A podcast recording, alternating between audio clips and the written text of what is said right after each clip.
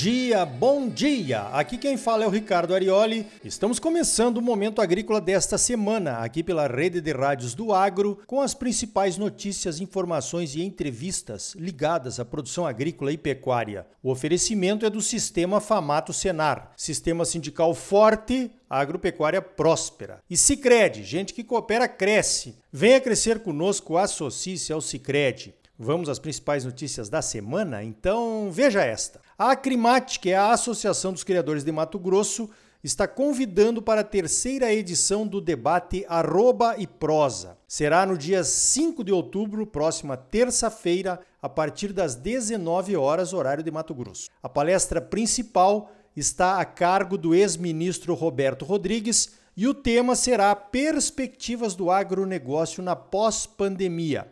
Participarão dos debates o presidente do Sindicato Rural de Cuiabá, o Celso Nogueira, o diretor financeiro da Acrimate, o José João Bernardes, e a jornalista Dejane Arnold, com a mediação do também jornalista Luiz Patroni. O evento será transmitido pelo Facebook, pelo Instagram e pelo YouTube da Acrimate. Anota aí na tua agenda. Esses eventos arroba e prosa da Acrimate são imperdíveis. Falando em pecuária de corte, a Embrapa está desenvolvendo uma ferramenta digital com o uso e a interpretação automática de imagens de satélite para monitorar a adoção de sistemas integrados de lavoura, pecuária e floresta. Muito interessante.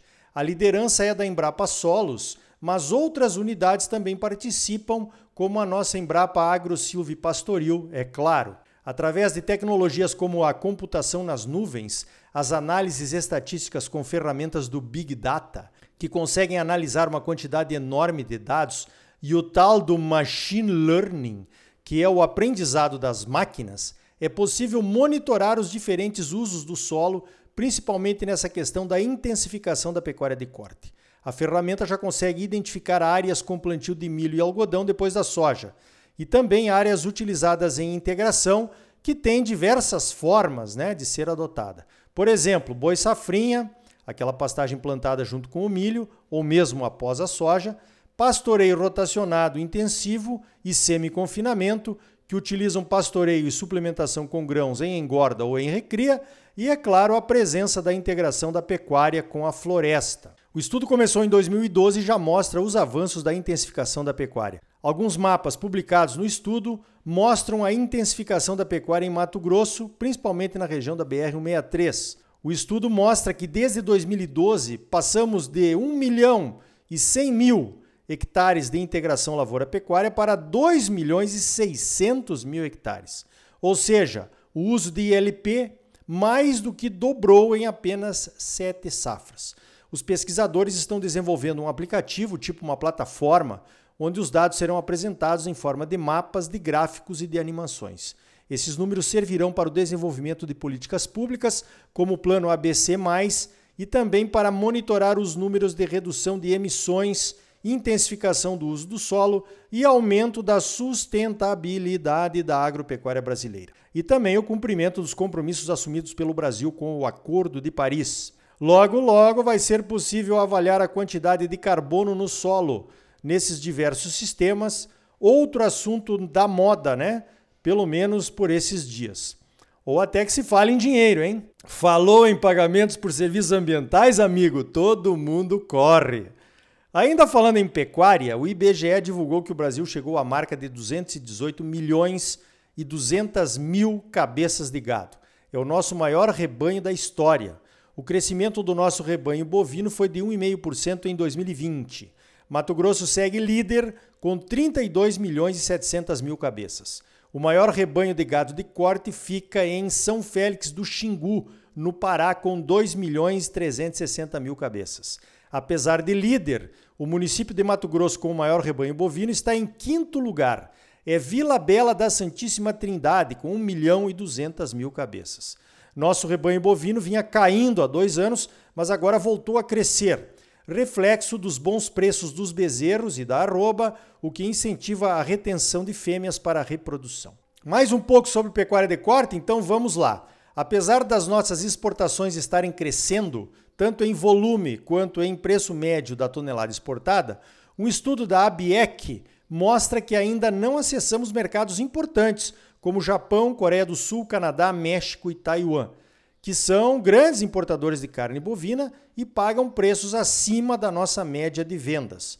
A nossa média de preço de venda na exportação de janeiro a agosto deste ano foi de 4.913 dólares por tonelada de equivalente carcaça. Nesses mercados que ainda não acessamos, somente o Japão e a Coreia do Sul importam um volume maior do que o Brasil exporta para os outros 119 países. A grande preocupação do setor está na China, que fechou o seu mercado para a carne brasileira desde o início dos casos atípicos do mal da vaca louca e ainda não abriu. O impacto econômico será grande. Para a China e Hong Kong, que é China também, exportamos 62% da nossa carne in natura, o tipo de carne que representa 83% das nossas exportações. O mercado chinês está fechado desde o dia 4 ou 5 de setembro. Já lá se vai quase um mês. Os preços da arroba do boi gordo já caíram 6% na Bolsa de Mercadorias de São Paulo, a B3, que é a referência para todo o Brasil. Pois então, vida que segue. Os confinamentos brasileiros entraram todos no vermelho com essa história da vaca louca e do fechamento do mercado chinês. É o chamado risco imponderável, algo inimaginável ou imprevisto que atinge os mercados de vez em quando. Aliás, vamos falar sobre isso daqui a pouco aqui no Momento Agrícola. Nessas últimas semanas, os custos dos insumos para a produção de grãos subiram muito por conta de eventos pontuais ou políticos. Foi um furacão aqui, foi uma inundação ali, um boicote político acolá e tudo subiu. Será momentâneo ou é um realinhamento? Os preços das commodities subiram durante a pandemia até inesperadamente. Agora, os preços dos insumos, dos serviços, das máquinas e dos equipamentos agrícolas vêm atrás. Como fica a lucratividade do produtor em 2022 e 2023? Daqui a pouco no Momento Agrícola.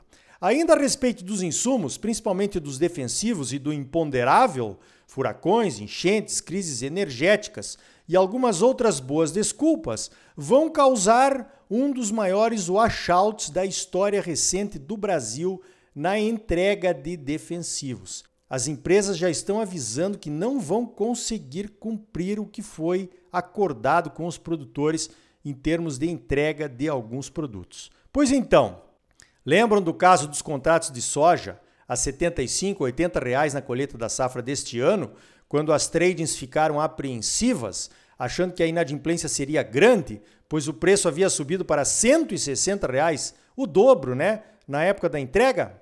Lembram que criaram até uma espécie de lista negativa para monitorar o cumprimento dos contratos?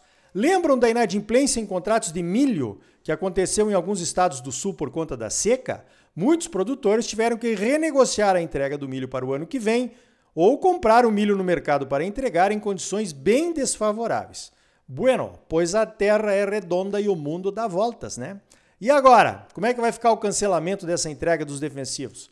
Como vão ficar as renegociações de preços que já estão sendo propostas? Vai ter multas e pagamento de washout das empresas para os produtores? Ou vamos ter que engolir em seco, goela abaixo, mais uma vez? Pois bem, segundo meu amigo Eduardo Lima Porto, um pensador das causas do agro, enquanto aceitarmos um pedido assinado como compromisso do nosso lado e continuarmos assinando contratos com garantias e avais do outro, está bem claro onde a corda vai arrebentar nos casos de descumprimento. Mas é caso de força maior, dirão alguns. Mas são casos diferentes. Trading é uma coisa, empresa de defensivos é outra, dirão outros.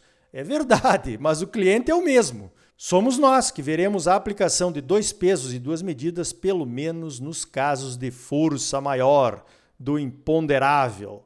Na minha opinião, temos que lutar pelo equilíbrio contratual. É muito simples.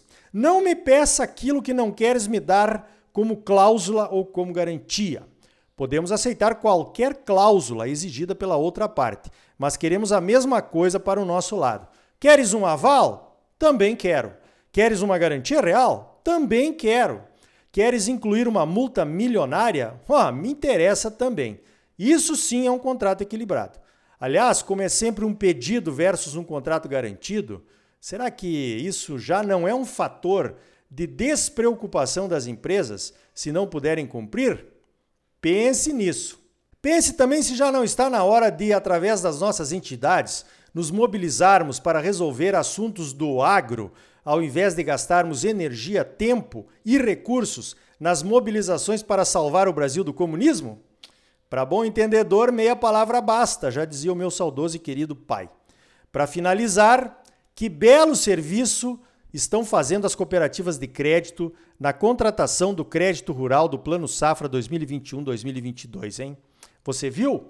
Apesar de um número de clientes e uma carteira de crédito bem menor do que os grandes bancos, as cooperativas de crédito tiveram um crescimento recorde de suas carteiras em relação ao ano passado.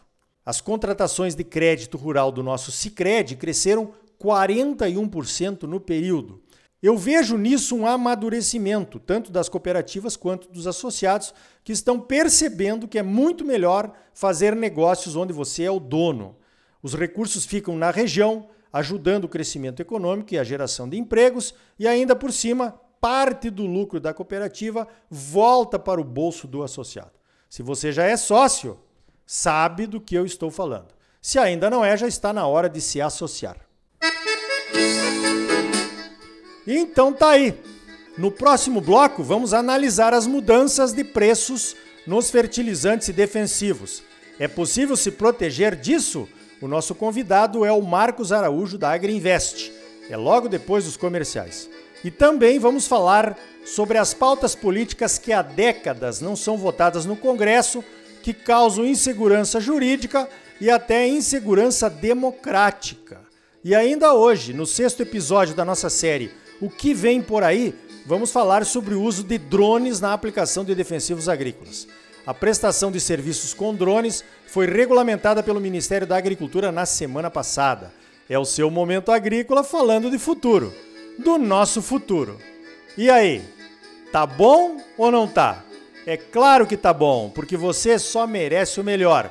Então não saia daí. Voltamos em seguida com mais momento agrícola para você, num oferecimento do Sistema Famato Senar, Sistema Sindical Forte e Agropecuária Próspera. E gente que coopera cresce. Venha crescer conosco, associe-se ao Sicredi. Voltamos já.